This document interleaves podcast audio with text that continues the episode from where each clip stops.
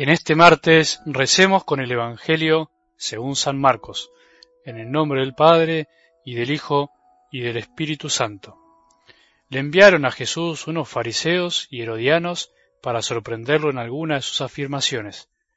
Ellos fueron y le dijeron, Maestro, sabemos que eres sincero y no tienes en cuenta la condición de las personas, porque no te fijas en la categoría de nadie, sino que enseñas con toda fidelidad el camino de Dios.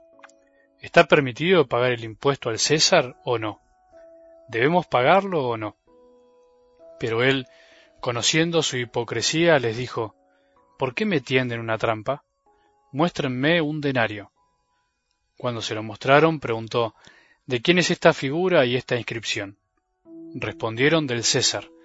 Entonces Jesús les dijo, Den al César lo que es del César y a Dios lo que es de Dios. Y ellos quedaron sorprendidos por la respuesta. Palabra del Señor.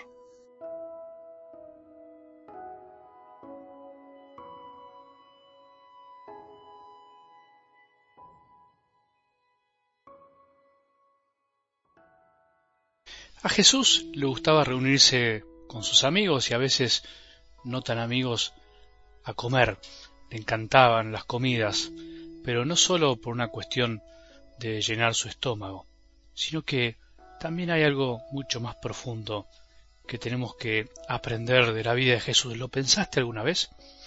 Se me vino al corazón esto en una misa de domingo, porque en definitiva la Eucaristía es para nosotros revivir en nuestra alma la última cena, con signos y gestos y palabras, en donde Jesús fue el que preparó la mesa a sus discípulos y en donde él mismo se entregó como alimento anticipando lo que iba a hacer en la cruz. Por eso el comprender esto nos cambia la mirada y nuestros sentimientos de lo que a veces sentimos o pretendemos al ir a misa, o podríamos ampliarlo a nuestra vida de fe.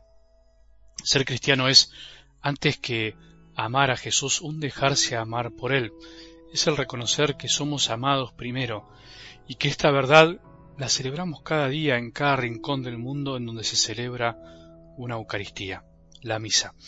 El que prepara la mesa en tu casa es el que de alguna manera llega primero, te ama primero, piensa en vos antes que vos en él. El que te prepara el desayuno para que te levantes con alegría, te lo prepara antes que te levantes, o te lo lleva a la cama para que empieces el día con esa certeza, con la certeza de ser amado no alcanza la comparación, pero intentemos pensar algo así con Jesús y todo lo que hace para alimentarnos, todo lo que hace para que experimentemos su amor a lo largo de la vida, cada día.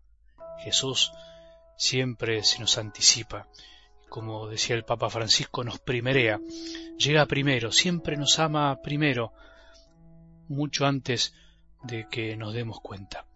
Algo del Evangelio de hoy nos enseña muchas cosas, pero una de ellas es que claramente Jesús no fue, como se dice así vulgarmente, simplemente un bonachón. Fue muy bueno, por supuesto, fue santo, siempre hizo el bien, pero no fue un ingenuo, como nosotros entendemos a veces la ingenuidad, ¿no? O sea, el pensar que nos pasan por encima o que simplemente nos tienen que pisotear. No, es lindo aprender de Jesús no solo a ser buenos, sino también a ser inteligentes. Eso es algo que podemos a veces olvidar. No solo hay que ser buenos, sino que también hay que serlo al modo de Jesús, sabiendo qué hacer en cada circunstancia, cuándo y cómo hacer el bien. Hay veces que ante los engaños de los otros, de los que nos quieren hacer pisar el palito, como se dice, para caer en sus trampas, nos conviene responder con preguntas como lo hacía él. La manera más fácil de desenmascarar un engaño, una hipocresía y saber qué es lo que realmente pretende el otro, es responder con una pregunta. Es por decir así, redoblar la apuesta, pero con amor. Jesús no se dejó engañar por los soberbios de este mundo que querían que se equivoque para acusarlo de algo. Por eso primero lo adulan un poco, por soberbios y arrogantes, y ese es el gran pecado, como dice un salmo. Si respondía que había que pagar el impuesto, lo iban a acusar de estar a favor del imperio y en contra de su pueblo y de Dios. Si respondía que no había que pagarlo, lo iban a acusar de rebelde, de no someterse a la ley de Roma. Por eso no podía haber mejor respuesta que la de Jesús. Den al César lo que es del César y a Dios lo que es de Dios. Me animo a parafrasearlo de esta manera. Esa moneda es del emperador, tiene su cara, dénsela a él, está bien. Ahora, el corazón, dénselo a Dios, porque es de él, porque en sus corazones está grabada la imagen de Dios. Por lo tanto, es de él. Cada cosa en su lugar y a no dejarse engañar. Eso es lo que tenemos que aprender. Los cristianos estamos en este mundo y el mundo es la viña del Padre, como escuchamos en la palabra, pero al mismo tiempo no somos de este mundo, no somos para servir al pensamiento de este mundo.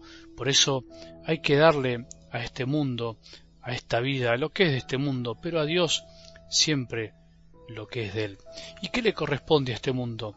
Justamente eso es lo que tenemos que aprender a discernir y distinguir. Seguramente muchas cosas, pero jamás el corazón completo.